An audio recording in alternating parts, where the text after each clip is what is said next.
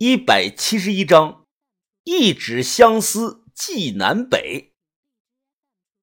千岛湖的水不分时间段，常年四季是冰凉。有人说，就是因为水下呢有这类东西。毛西瓜是什么？年轻人不知道，本地上了岁数的老渔民中都听说过。上世纪六十年代。千岛湖水库刚刚建成的时候，在南湖区和中心湖区的某片水域曾集中的出现过。据传当时有人捞到过活的。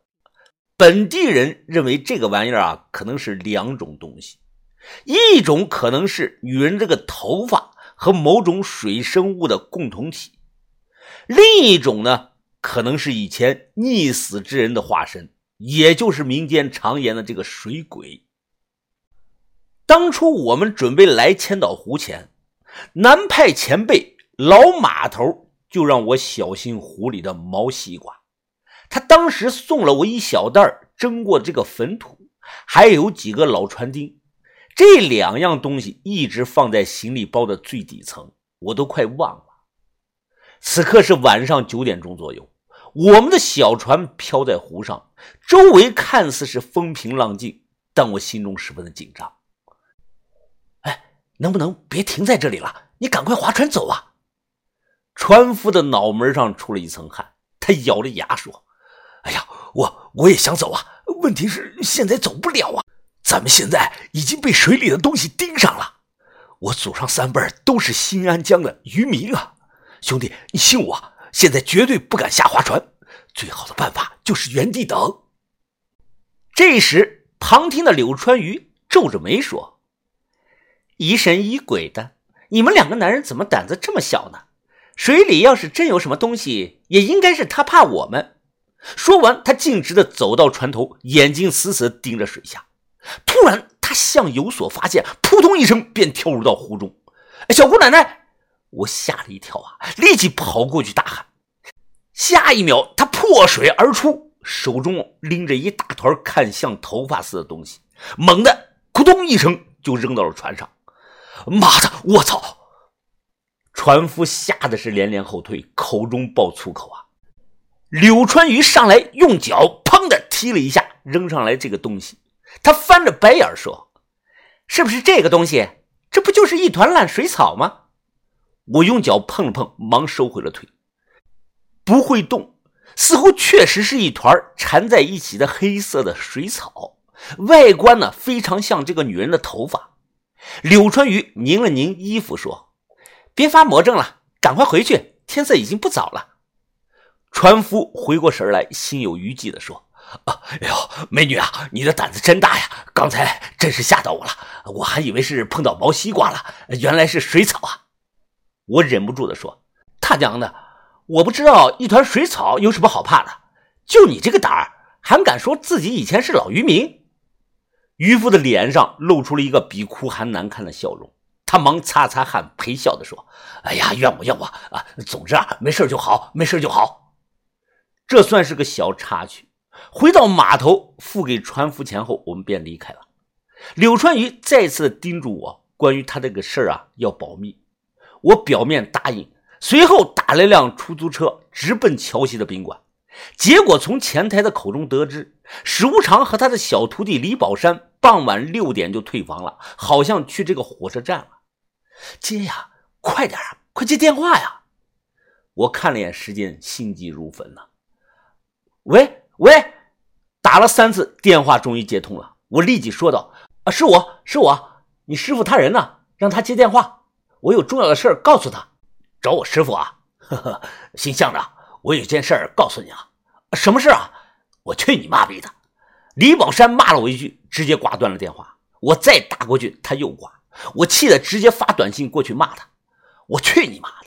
赶紧让史无常回老子电话。我告诉你，事关重大，你要是敢不转告你师傅，你就等着他将来知道了把你逐出师门吧。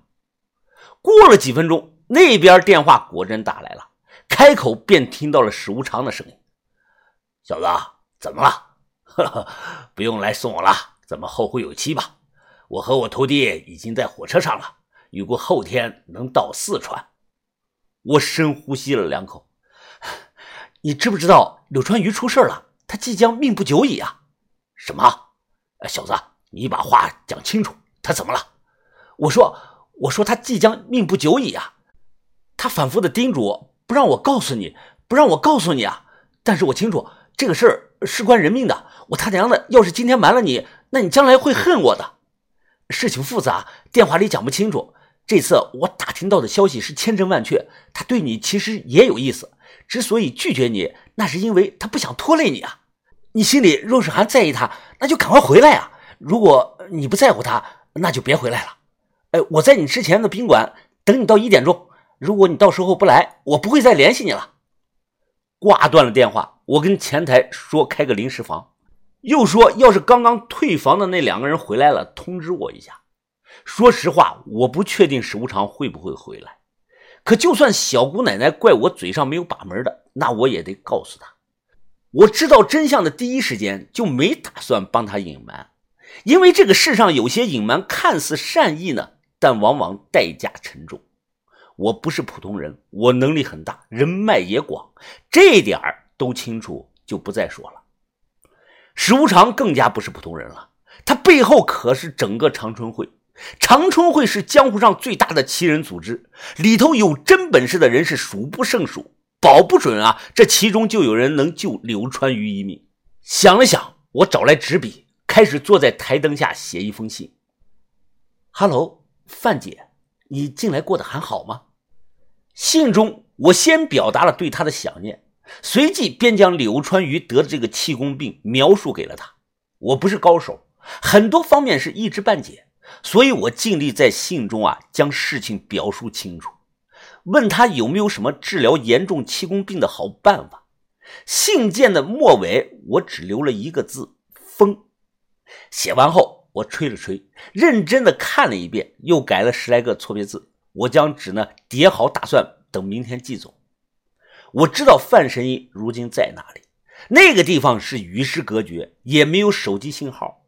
但我的信呢，应该能送达给他，因为我用的是邮政。气功病算什么？范神医年纪轻轻，医术通玄。当初洛伊在被各大医院宣判了死刑的情况下呀，他还能凭借一手神乎其神的月光针逆天而行，硬是帮洛伊续命了六年。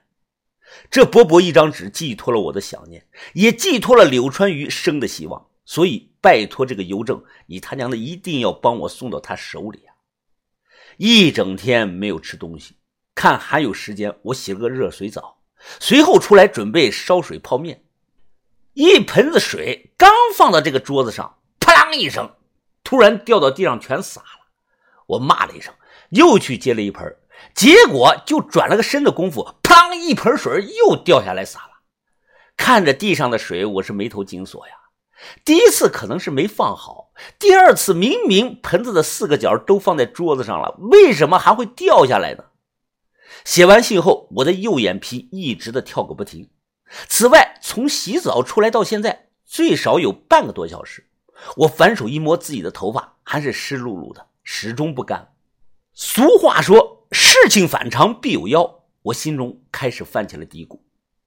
时间一分一秒的走，我始终盯着墙上挂这个时钟。